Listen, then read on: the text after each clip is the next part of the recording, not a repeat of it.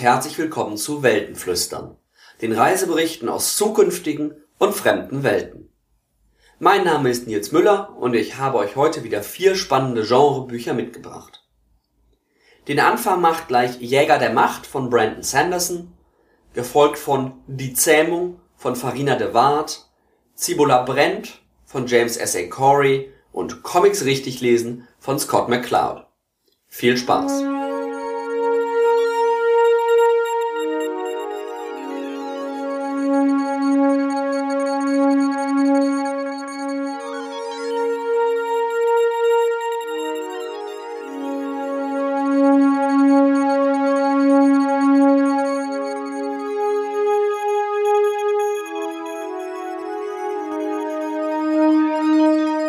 Das erste Buch für heute ist ein Roman des amerikanischen Fantasy-Autors Brandon Sanderson, Jäger der Macht, auf Englisch The Alloy of Law. Wie bin ich auf das Buch gekommen oder wie ist mir dieses Buch über den Weg gelaufen? Es ist halt einfach ein weiteres, nicht das neueste, aber ein weiteres Buch von Brandon Sanderson, das ich bisher noch nicht gelesen habe.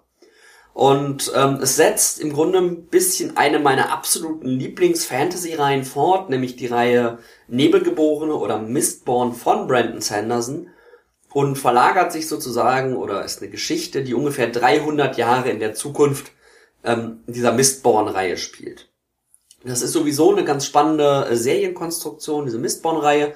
Die ist ursprünglich gedacht gewesen als eine Trilogie von Trilogien, sprich drei Fantasy Trilogien im selben äh, Setting, in derselben Welt, die jeweils in großem zeitlichem Abstand zueinander spielen. Eine eher klassische mittelalterliche Fantasy, eine Fantasy-Geschichte, die eher in der Gegenwart verankert ist und eine Fantasy-Geschichte, die 300 Jahre auch von jetzt sozusagen in der Zukunft verortet ist.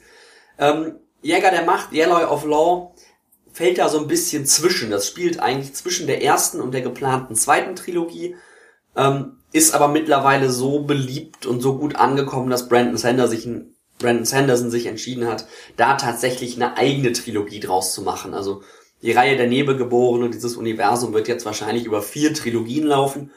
Und ähm, wer jetzt denkt irgendwie, dass Sanderson sich damit übernommen haben könnte, weil so viele Trilogien, so viel zu schreiben, der arbeitet ja auch noch an anderen Büchern, seiner großen seinen Sturmlichtarchiven, Stormlight Archives, der Reihe um, um den Rhythmatist, ähm, also er hat unglaublich viele Bälle am Laufen, ähm, ist dabei unglaublich produktiv. Also er hat in den letzten zehn Jahren, seit er auf der Bühne wirklich ähm, aufgetreten ist, schon fast 15 Romane publiziert.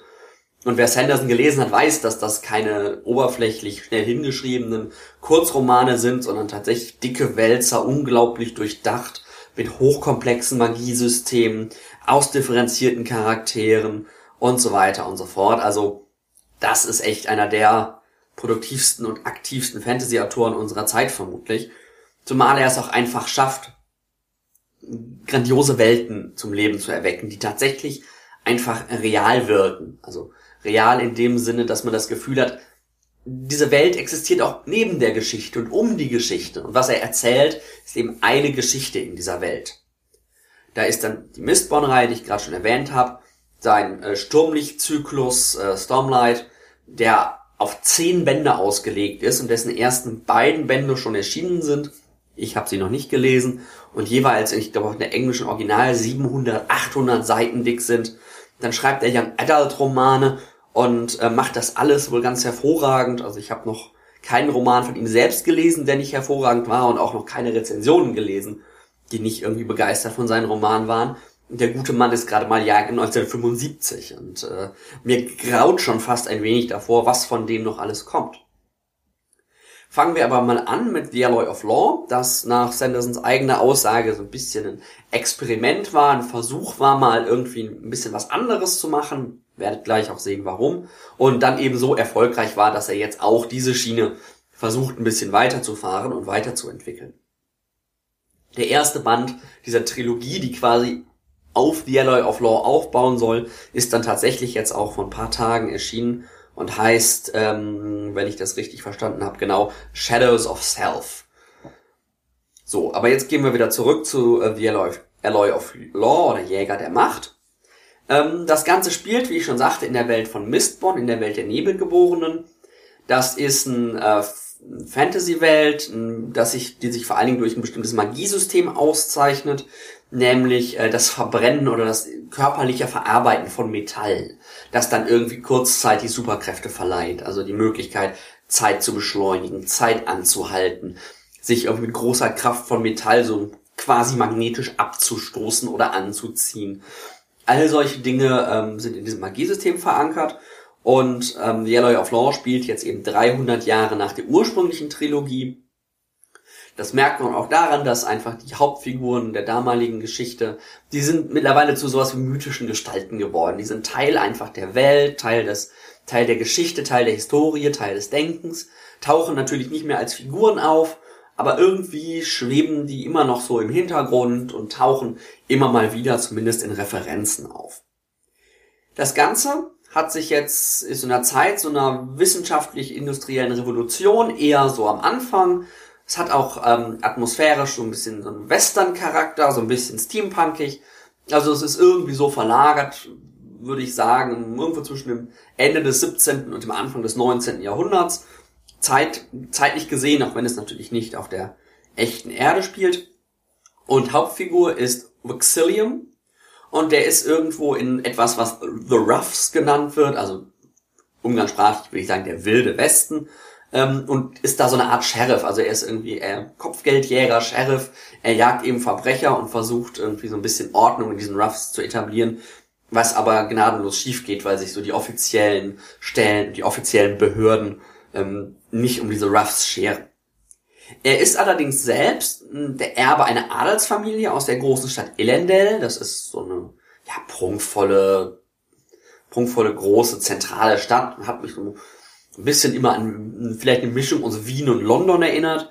Ähm, ist da aber so ein bisschen in Ungnade gefallen, will das nicht so wirklich, da irgendwie so ein Adelsprinzchen zu sein und deswegen in den Ruffs und nutzt eben seine seine Fähigkeiten und seine, seine Fähigkeit, Metall zu verarbeiten im Körper, um da ein bisschen Ordnung herzustellen, Verbrecher zu jagen, ähm, Morde, Morde aufzuklären und so weiter.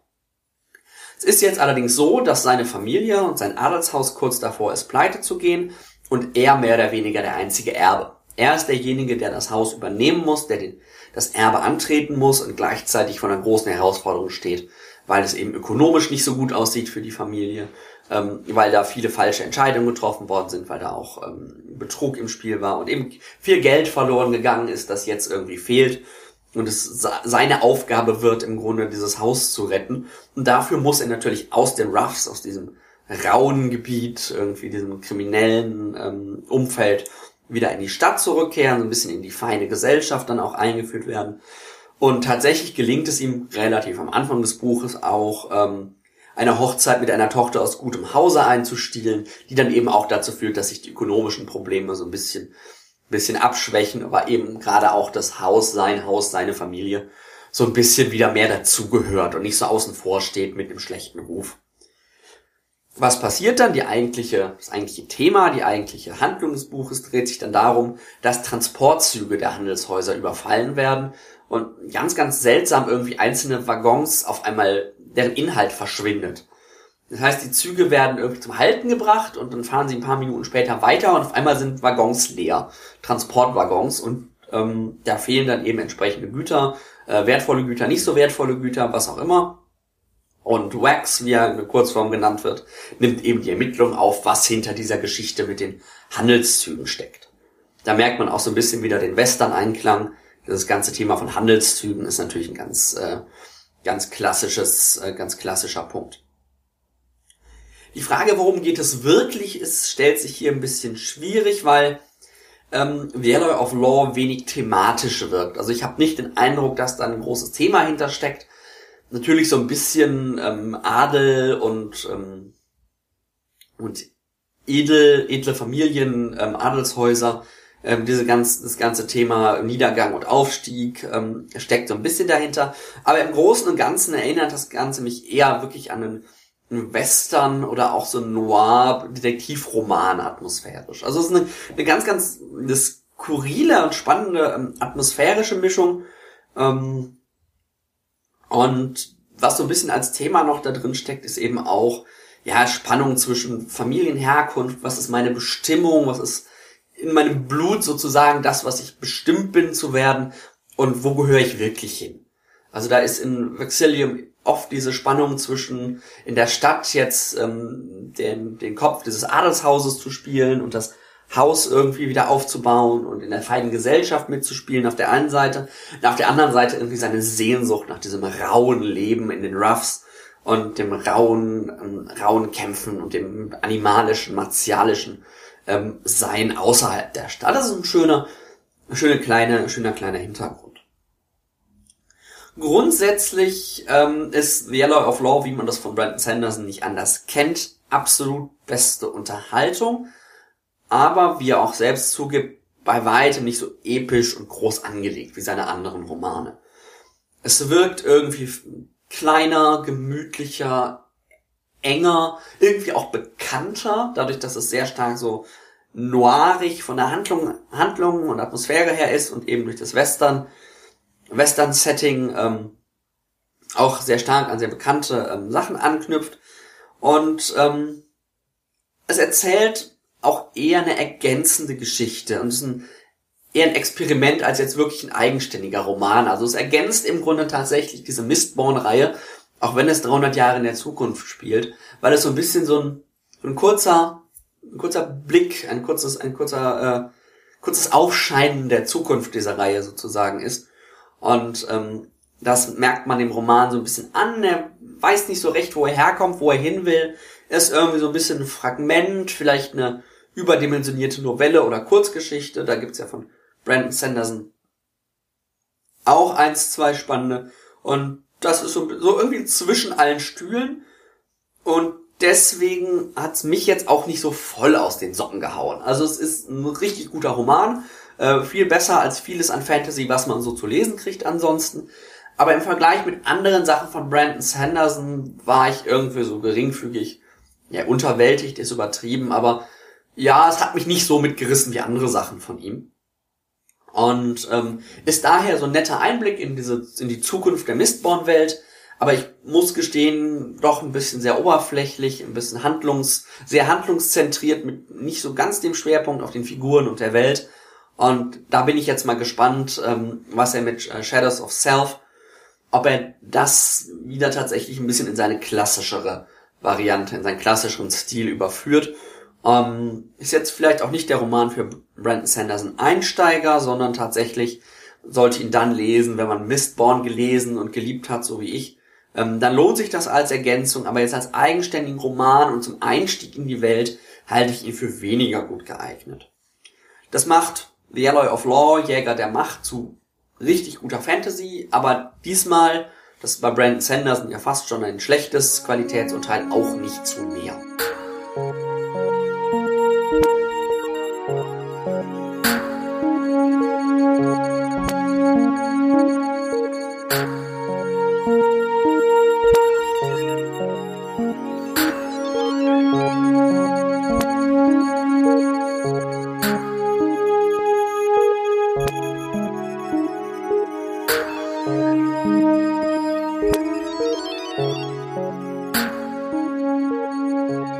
Zweite Buch für heute ist von einer jungen deutschen Autorin und tatsächlich auch das erste Buch, glaube ich, in diesem Podcast, das tatsächlich aus dem Selbstverlag oder dem ähm, Self-Publishing kommt. Und das ist von Farina de Waard, der Fantasy-Roman Die Zähmung. Auf das Buch bin ich gestoßen, eigentlich super zufällig im Urlaub in einem etwas esoterisch angehauchten Second-Hand-Shop in Eckernförde.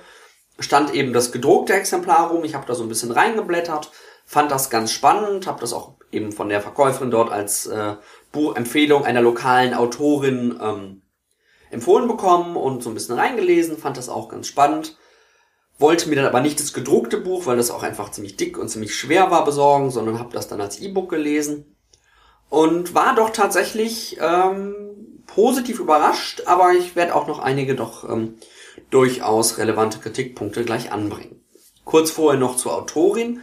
Farina de Waard ist aus, gebürtig aus Freiburg, lebt mittlerweile allerdings in Schleswig-Holstein, ist Jahre 1991 und äh, hat mit die Zähmung eben im Eigenverlag beziehungsweise über Neobooks in der Form des Self-Publishings herausgebracht. Das Buch gibt es als ähm, Paperback, sehr schön gestaltetes Paperback und natürlich auch als E-Book. Und es ist der erste Teil einer Reihe, deren zweiter Teil Zorn jetzt tatsächlich im Juli dieses Jahres auch schon erschienen ist. Den habe ich allerdings auch noch nicht gelesen. Worum geht es in die Zähmung? Die Zähmung ist eine ziemlich klassische Fantasy-Geschichte, die viele Sachen, die man aus so ganz ähm, alten und klassischen Geschichten im Grunde rausziehen kann.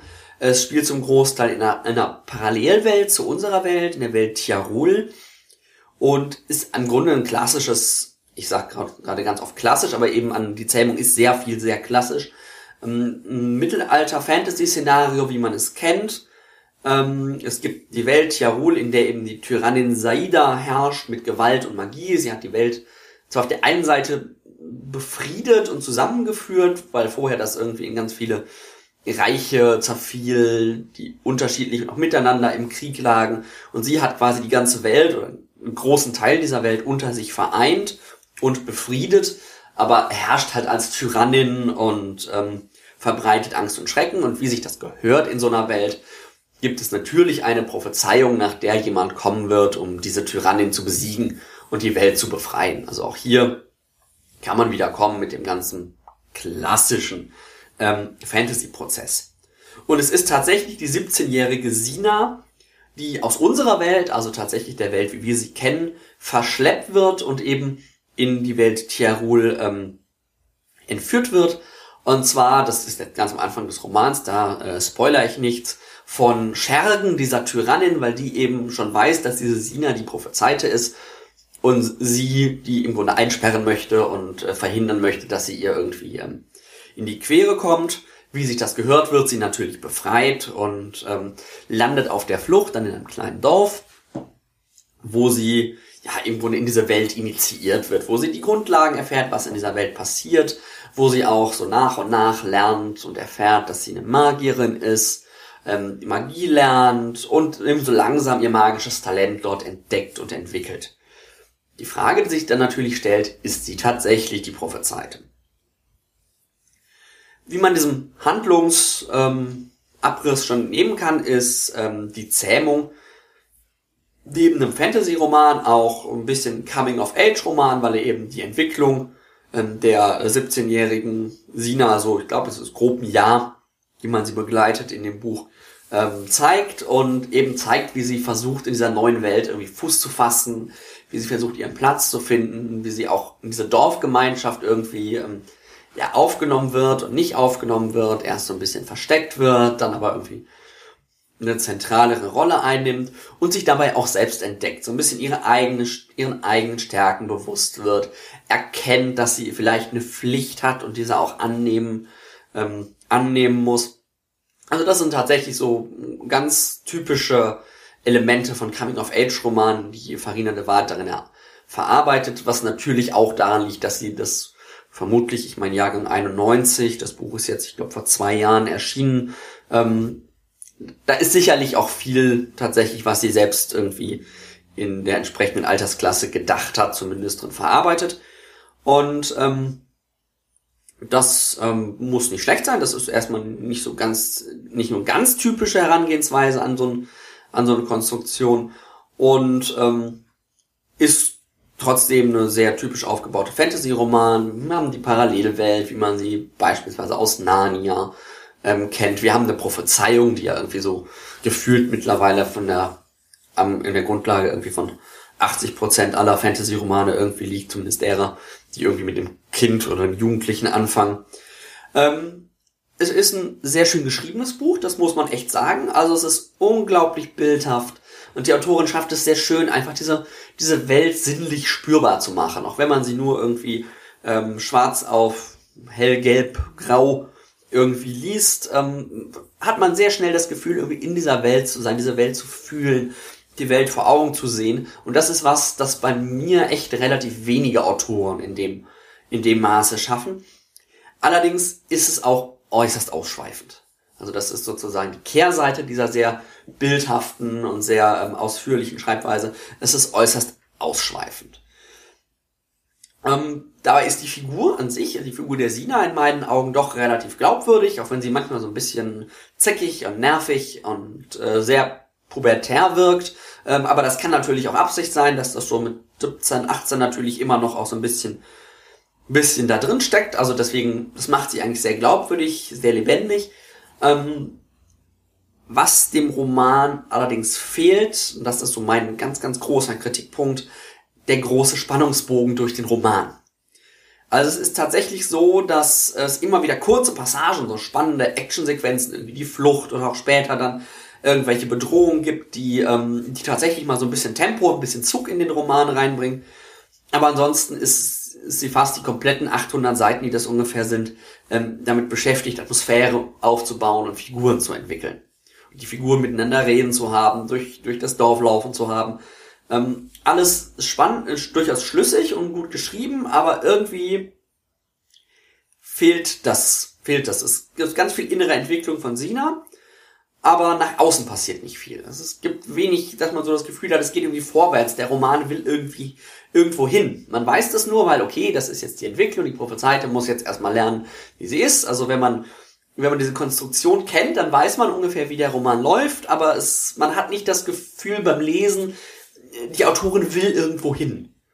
Die, das, da geht irgendwas vorwärts, da ist keine Progression. Das ist alles irgendwie sozusagen in der horizontalen und wenig in der vertikalen. Das macht das gesamte Buch im Grunde zu einer Art Exposition für die Reihe, an deren Anfang es steht.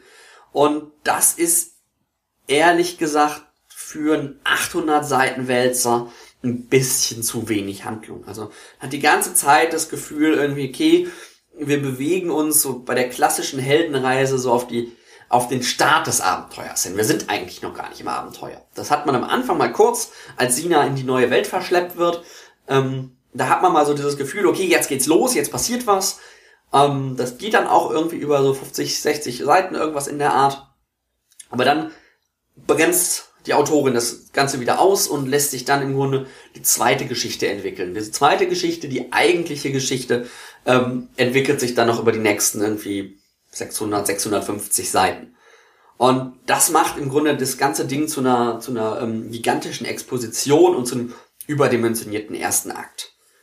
Also es, natürlich es ist der erste Band einer Reihe, das merkt man dem Buch massiv an. Ähm, aber eine überdimensionierte Exposition hat man ja sogar Tolkien und seinem ersten Herr Ringe Band schon angekreidet. Wo viele sagen, ähm, da werden hier nur Figuren vorgestellt, da passiert ja nichts, da entwickelt sich ja nichts, da ist ja erstmal nur der Anfang. Das gilt für diesen Band von Farina de Waard. Gut, die beiden zu vergleichen mag jetzt vielleicht ein bisschen übertrieben sein. Ähm, aber noch, noch viel stärker. Das es macht Spaß zu lesen, aber am Ende fragt man sich dann doch, was ist jetzt eigentlich passiert? Außer dass das Mädel irgendwie so ein bisschen mehr seinen Platz in der Welt da gefunden hat und angekommen ist. Aber so die Entwicklung der Welt ist da noch überhaupt nicht ähm, vorangeschritten. Das liegt auch daran, dass die Story an sich, die ich gerade angedeutet habe, doch ziemlich simpel gestrickt scheint.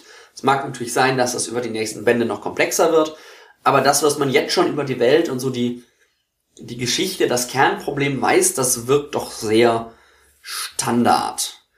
Ähm, das gleicht die Autorin dadurch doch ganz gut aus, dass sie Unmengen von Hintergrund liefert und diese Welt halt sehr, sehr ähm, plastisch, sehr lebendig erscheinen lässt, ähm, aber hauptsächlich eben auch beschränkt auf das Dorf. Auf das Dorf, in dem sich äh, Sina bewegt und ähm, da merkt man wirklich, okay, was nimmt sie wahr, was sieht sie, was hört sie, was denkt sie. Da ist man ganz nah an der Figur. Aber so der breite Blick auf die Welt ähm, fehlt so ein bisschen. Der wird ihr halt erzählt. Aber das ist irgendwie nur so ein, als erzählerisches, als erzählerische Technik funktioniert das über so lange Strecken eben nur beschränkt.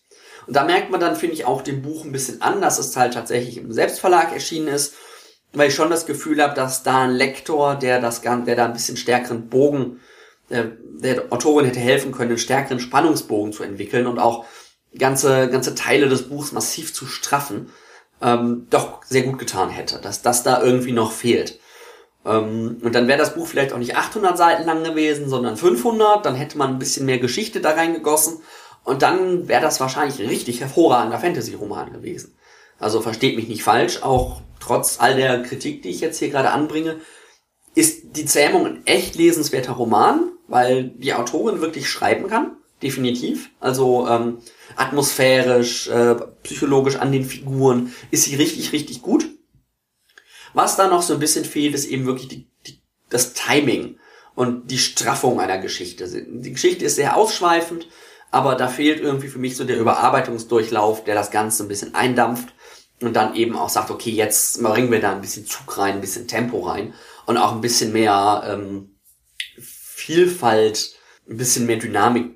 Das fehlt einfach. Es ist fluffig zu lesen, es ist, wenn man Geduld hat, echt gute, ähm, gute Einsteiger-Fantasy, weil es wenig irgendwie jetzt auch an an Tropes voraussetzt und ich vermute, wenn man weniger über Geschichten weiß und noch nicht so viel Fantasy gelesen hat, stören einen auch diese Dinge, die ich jetzt gerade genannt habe, noch nicht so sehr, weil man einfach nicht das Gefühl hat, okay, ich, ich kenne die nächsten großen Schritte schon, jetzt gib mir was Neues. Farina de Waard als Autorin hat auf jeden Fall absolutes Potenzial, die sollte man definitiv im Auge behalten. Und ähm, mal gucken, wahrscheinlich werde ich mir auch den zweiten Teil ihrer Reihe Zorn ähm, demnächst mal reinziehen, wenn ich äh, gerade ein bisschen nach leichterer Lektüre der Sinn steht. Die Zähmung kann man lesen, sollte man vielleicht sogar lesen, aber eben sich bewusst sein, es hat doch seine Längen, macht aber trotzdem Spaß. Also es ist irgendwie als Leser fand ich's super, als jemand, der auch Geschichten als Geschichten bewertet und nach Timing und nach eher technischen ähm, Aspekten hat es noch so seine Mängel, aber ich vermute, sollte die Autorin denn mal das wollen und einen äh, richtigen Verlag inklusive eines professionellen Lektors sich, sich engagieren, ähm, dass da noch gut was nach oben möglich ist ähm, und dann können wir, glaube ich, mit Farina de Waard uns auf eine Fantasy-Autorin freuen, ähm, die uns noch wenn sie dabei bleibt, über lange Zeit echt, echt, echt viel Freude bereitet.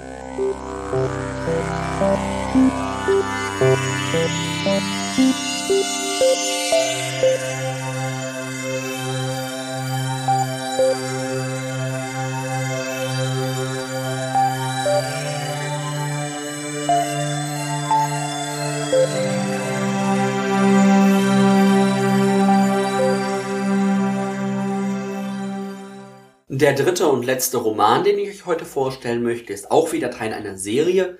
Es geht um Cibola Brent von James S.A. Corey. Cibola Brent ist das vierte Buch in der sogenannten Expans-Reihe von James S.A. Corey, deren bisherige Teile Leviathan Brent, Calibans Krieg und Abaddons Tor auch auf Deutsch natürlich erschienen sind. Der fünfte Teil, äh, Nemesis Games, den gibt es schon auf Englisch, auf Deutsch ist er noch nicht erschienen. Und mittlerweile ist diese ganze Reihe, ähm, die im Genre doch für einiges an Aufsehen gesorgt hat, auch als TV-Serie in Arbeit. Der Autor James S. A. Corey ist in Wirklichkeit zwei Autoren, und zwar ähm, ein Team aus dem eigentlich Fantasy-zentrierten Autor Daniel Abraham und dem eher Science-Fiction-orientierten Ty Frank.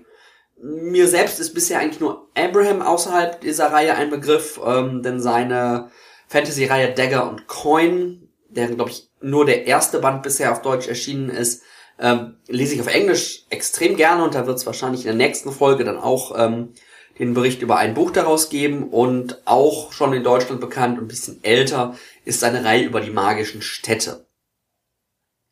Worum geht's in ähm, Cibola brennt? Das ist jetzt ein bisschen schwierig, ohne zu spoilern, aber ich versuche es. Ähm, in den ersten drei Romanen äh, der Reihe geht es darum, oder der relevante Teil daraus für den vierten Roman ist, dass die Menschen einen Weg gefunden haben, andere Sonnensysteme zu besuchen. Das ist erstmal eine, eine, das, äh, der Ausgangspunkt. Das ist nicht einfach, also das ist nicht einfach ein Beamen oder mal eben durch ein Wurmloch hüpfen. Das ist relativ aufwendig, ähm, hat, braucht sehr lange, also ähm, sowohl Reisen dauert sehr lange als auch das Übermitteln von Nachrichten. Das passiert nicht von jetzt auf gleich. Das heißt, die Reise in ein anderes Sonnensystem ist schon ein großer Aufwand und irgendwie hat so den Charakter einer Expedition. Und genau das ist auch im Kern im Grunde dieses Romans. Ähm, der Planet Cibola, das ist einer der Planeten, die die Menschen ähm, ansteuern können. Da hat sich ähm, eine abtrünnige Siedlung gebildet, also da sind Menschen aus einem bestimmten Konflikt geflohen und haben sich da niedergelassen und ähm, eigentlich ist das noch gar nicht plan. Also es, Planeten sollen eigentlich noch gar nicht besiedelt werden. Bisher sollen nur offiziell sozusagen Forschungsmissionen auf die Planeten entsandt werden, um mal zu gucken, was ist da eigentlich, wie sind die aufgebaut, könnte man da mittelfristig eventuell mal daran denken, eine Kolonie zu bauen. Und da ist eben auch ein ganz diffiziles politisches Geflecht hinter zwischen der Erde, dem Mars und den, ähm, den Beltern, also den, äh, den Menschen, die im Asteroidengürtel leben. Ähm, sind ja auch die drei Fraktionen, die sich in den ersten Büchern schon so in den Haaren liegen. Da gibt es ein ganz, ganz diffiziles diplomatisches Geflecht und natürlich diese neuen Planeten, diese neuen Möglichkeiten, sich auszubreiten, sind da ein ganz beliebtes und ganz äh, attraktives Eroberungsgebiet fast schon und ähm, deswegen wird da so vorsichtig vorgegangen. Und dann ist es so, dass sich eben diese abtrünnige ähm, Kolonie da niederlässt und dann eine dieser Forschungsmissionen da eben ankommt, eine gemeinsame UN- und Mars-Mission, die da ankommt und eigentlich den Planeten erkunden soll, aber die, äh, alteingesessen das natürlich nicht wollen, weil das für die so eine Invasion von außen da ist, ein Eingriff von aus der Welt, aus der sie eigentlich gerade geflohen sind und sie das irgendwie doch ganz gerne vermeiden wollen. Und dann gibt's eben eine Gruppe, die eigentlich nur dieses Landepad sprengen will, dass diese Rakete eben nicht äh, landen kann, mit der die wissenschaftliche Mission ankommt. Aber das geht leider schief, denn die Landefähre kommt früher als geplant. Und so richtet sich der Anschlag eben nicht nur auf ähm, die Landefläche, sondern tatsächlich auch auf die Fähre selbst. Und dass das natürlich nicht gut ankommt, ähm, kann man sich vorstellen. Und so entwickelt sich sehr schnell ein Konflikt eben zwischen den Bewohnern dieser, dieser Kolonie, dieser Illegalen im Grunde und den offiziell sanktionierten Wissenschaftlern, die halt da sein dürfen und den Planeten erkunden sollen. Dann taucht auch wieder eine Figur auf, die wir aus den ersten Romanen kennen, die Hauptfigur der ersten Romane, die auch ein bisschen die Hauptfigur dieses Romans sein wird, nämlich Jim Holden. Ähm, der hat mittlerweile eine lange Geschichte durchgemacht im Sonnensystem und der wird jetzt irgendwie herangeholt, um eben in diesem Konflikt zu vermitteln.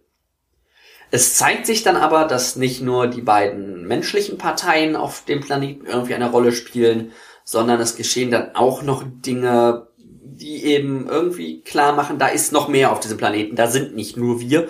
Ähm, und das ist dann auch ein großer Teil des Romans, dass sich diese Gefahr gerade in der zweiten Hälfte dann so nach und nach entwickelt. Das große Thema des Romans, habt ihr sicherlich jetzt schon ein bisschen raushören können, ist Thema Ausweitung des Lebensraums der Menschen sozusagen in, den, in das All und ähm, die Kolonisierung von Planeten. Und da greift James S. A. Corey tatsächlich ganz, ganz kräftig und mit vollen Händen in die amerikanische Geschichte, um eben Motive herauszuholen und in den Roman zu verarbeiten. Also man hat einerseits natürlich dieses klassische ähm, in die Freiheitsstatue der Freiheitsstatue befestigte äh, Gedicht mit den Hundred Masters Yearning to Breathe Free, das da auftaucht, also den, den, den bedrohten Kolonisten, die sozusagen ausbrechen aus der kriegerischen alten Welt, dem Sonnensystem und irgendwie da ihre, ihre Kolonie errichten. Ähm, dann haben wir natürlich so einen Konflikt der alten Welt gegen die neue Welt, jetzt da manifestiert in den Wissenschaftlern der alten Welt gegen die Kolonisten der neuen Welt und auf dem Gebiet irgendeiner eines Eingeborenen, eines, eines nativen Volkes, ähm, das auch da, vielleicht in etwas anderer Form, aber irgendwie auch eine Rolle spielt. Also da merkt man schon, dass es ein ganz, auf ganz vielen Ebenen im Grunde auch eine Nacherzählung, ein bisschen amerikanischer Geschichte und gerade der, der amerikanischen Unabhängigkeitsbemühungen. Nebenbei schwingt immer auch so ein bisschen das ganze Thema, was ist eigentlich eine wissenschaftliche Erkundung wert im Vergleich zu einer Kolonie oder zu wirklichem Menschen können da leben. Ähm, da kommt, gibt es dann auch eben Situationen, wo Entscheidungen getroffen werden müssen. Machen wir jetzt Dinge im Sinne der Kolonie oder im Sinne der, Wissen, der wissenschaftlichen Fortschritts? Das ist auch so ein Punkt, der immer wieder auf, aufploppt. Und dann haben wir natürlich auch das Thema Rassismus, dass äh, das auch eben da ist, weil sich diese Gruppen halt einfach so unversöhnlich gegenüberstehen. Aber das ist ja auch was, was eigentlich schon die ganze Reihe so ein bisschen durchzieht. Also thematisch haben wir in meinen Augen diese drei Ebenen. Ähm, von meiner Einschätzung her habe ich so das Gefühl, dass Cibola brennt sehr anders ist als die ersten drei Romane der Serie. weil es eben nicht mehr so das ganze Sonnensystem in den Blick nimmt und irgendwie immer so eine, so eine Reise von Ort zu Ort an ganz viele verschiedene Punkte ist, sondern tatsächlich den Blick auf ein relativ kleines Detail richtet, das zwar eine große Rolle spielt irgendwie im Großen und Ganzen, aber doch so ein bisschen, ja, ich will nicht sagen provinziell wirkt, aber wo so dieser große epische Blick quasi fehlt. Es hat mich so ein bisschen im Verhältnis erinnert, äh, wer sie gelesen hat oder kennt, äh, von Anne, von Anne Leckie, Ancillary Sword zu Ancillary Justice. Das, wo das, die ersten Teile so den großen Space Operaigen Wirkung haben und dann eben jetzt man so, so ein bisschen eher so eine, so eine lokale Geschichte, eine ganz fokussierte ähm, Perspektive hat. Und dann fehlt so ein bisschen das Gefühl, was die anderen äh, Bücher bisher ausgezeichnet für diese Weite des Alls und für diese, diese Großartigkeit und diese, was man so gerne Sense of Wonder nennt. Ähm, und Cebula brennt folgt zwar zeitlich ziemlich unmittelbar auf Abaddons Tor, könnte aber mehr oder weniger genauso gut ein alleinstehender Roman im selben Universum sein. Also es, man hat jetzt nicht so das Gefühl, das schließt unmittelbar an oder setzt die Geschichte fort. Das wirkt irgendwie so ein bisschen wie ein Bruch. Das mag Absicht sein, weil wir sind jetzt im vierten Buch. Die ersten drei waren irgendwie so eine Einheit. Wer weiß, vielleicht sind jetzt die zweiten drei wieder so ein bisschen eine Einheit, dass wir auch wieder so eine Aneinanderreihung von Trilogien da an der Geschichte bekommen. Werden wir sehen. Ähm, ist aber so im Ganzen eher so ein bisschen antiklimaktisch, weil wir irgendwie diese Ausweitung hatten und irgendwie wurde das, wurde der Scope der Geschichten immer größer und jetzt sind wir auf einmal nur noch auf einem Planeten. Das ist zwar ein fremder Planet, ein mysteriöser Planet mit vielen Implikationen für die Zukunft, aber es wirkt irgendwie so, oh, was denn jetzt passiert? Das war doch alles so groß, warum ist es jetzt so klein? Ähm, das macht es nicht schlechter, aber als Leser der Reihe ist man erstmal etwas irritiert. Es macht das Buch aber vielleicht besser geeignet als Einstieg für jemanden, der die Serie noch nicht kennt und jetzt nicht beim ersten Band anfangen möchte, sich durch das Ganze, ähm, durch das Ganze durchzuarbeiten. Deswegen, da kann man vielleicht versuchen, ob Cibola brennt nicht auch ein möglicher ähm, Einstieg sein kann. Weil eben auch einiges nochmal erklärt wird, was in den vorherigen Romanen so ein bisschen äh, implizit immer vorausgesetzt wurde. Am Ende macht Cibula brennt dann wieder so ein bisschen auf. Also man hat so das Gefühl, okay, jetzt, jetzt haben sie diese Geschichte auf dem Planeten erzählt und jetzt wird wieder so deutlicher, was heißt das fürs große Ganze. Das heißt das auch für dieses übergreifende Rätsel, das ja hinter der ganzen Serie steckt. Wer steckt hinter diesen ganzen Entwicklungen, hinter denen nicht die Menschen stecken.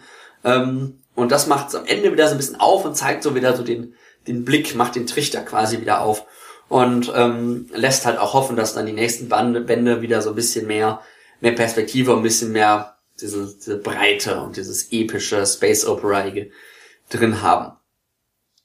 Fibula brennt ist damit irgendwie so, so ein Übergang, so ein dazwischen Übergang, Neustarten, wieder eine, eine neue Exposition in gewisser Weise und ähm, ja, ähnelt damit auch so vielleicht so ein bisschen, was ich äh, über The Alloy of Law gesagt habe. Es passt irgendwie nicht so richtig rein. Man hat so das Gefühl, dass es irgendwie ein Scharnier, was, was Neues, ähm, was man jetzt nicht, nicht so erwartet hätte. Äh, kein schlechter Roman, liest sich sehr gut und wer die Expand-Serie mag, äh, wird auch Sibula Brent, äh, denke ich, lesen müssen, ja alleine schon, weil es danach ja weitergeht. Ähm, aber so irgendwie, irgendwas ist anders und ich kann auch nicht so richtig äh, sagen, ob das gut ist oder schlecht, weil mir noch schwerfällt einzuschätzen, wo will das Ganze hin und was, was sagt, was sagt dieser Roman quasi über die Reihe, was für eine Funktion hat er in der Reihe. Da lasse ich mich mal überraschen und werde mir dann demnächst auch, ähm, wie heißt es, äh, yep, Nemesis Game, dann tatsächlich auch mal sehen, ob auf Englisch oder sobald er in der deutschen Übersetzung vorliegt, dann auch lesen. Ansonsten ist Sibula Brennt wie die ganze Reihe natürlich äußerst lesenswerte Science Fiction. Mein Tipp wäre aber tatsächlich, wenn man die Reihe nicht kennt, bei Leviathan erwacht anzufangen und sich dann von Buch zu Buch in diese doch sehr, sehr spannende Welt, äh, die James S. A. Corey, also Daniel Abraham und Ty Frank ähm, da konstruieren, einfach entführen zu lassen. Und ich bin jetzt mal sehr gespannt, ähm, wann die, was die fürs, glaube ich, nächste Jahr angekündigte TV-Serie zu dieser Reihe so bringen wird.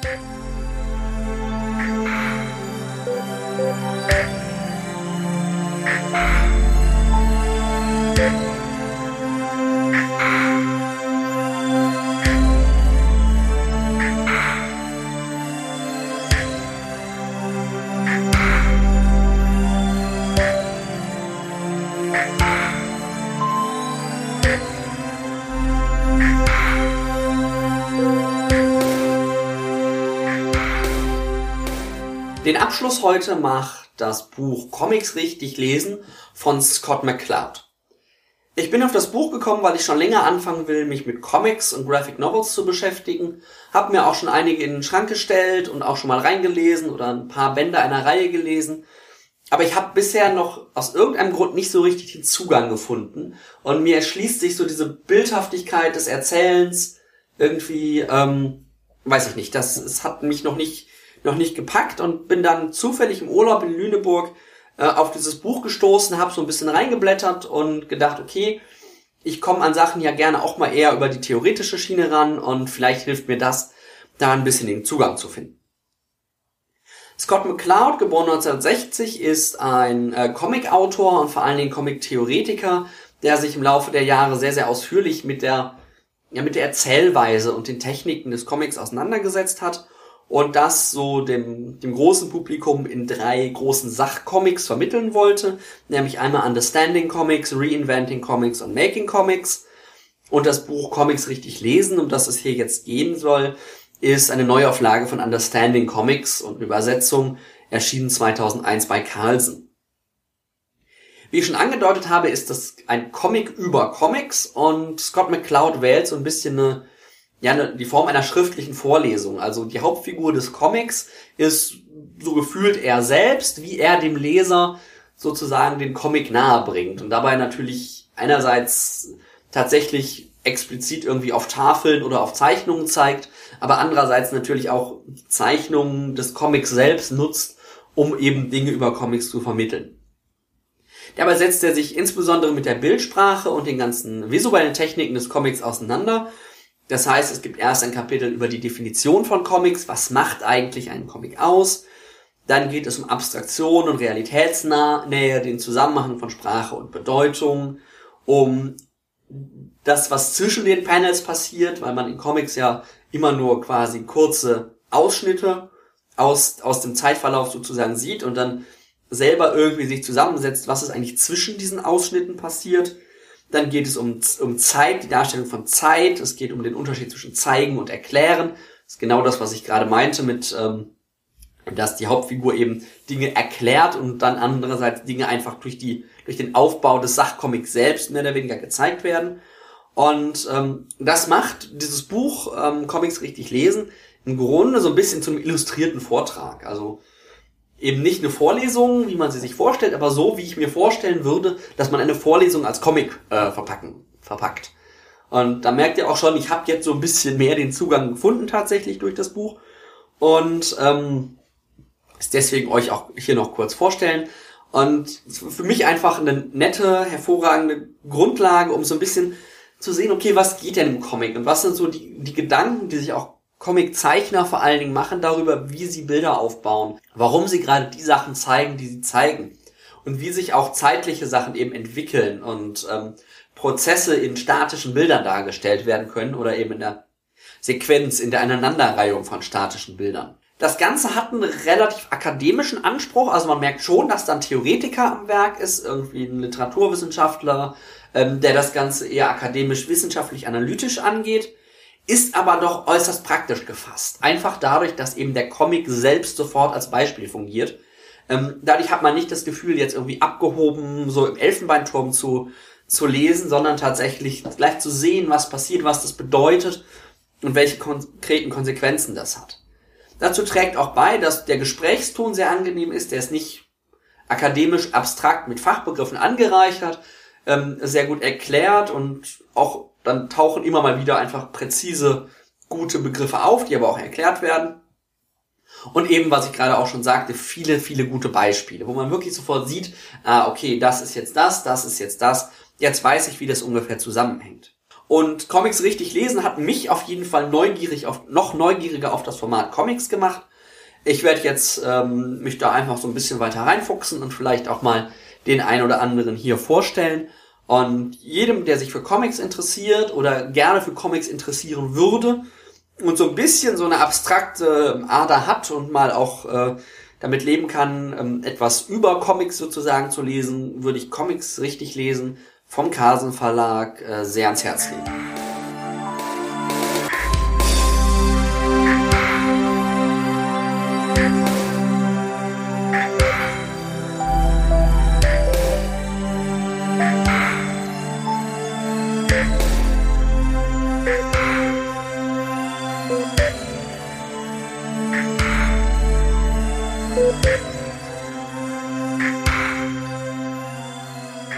So, das war's dann auch mit der vierten Episode von Weltenflüstern, den Reiseberichten aus zukünftigen und fremden Welten.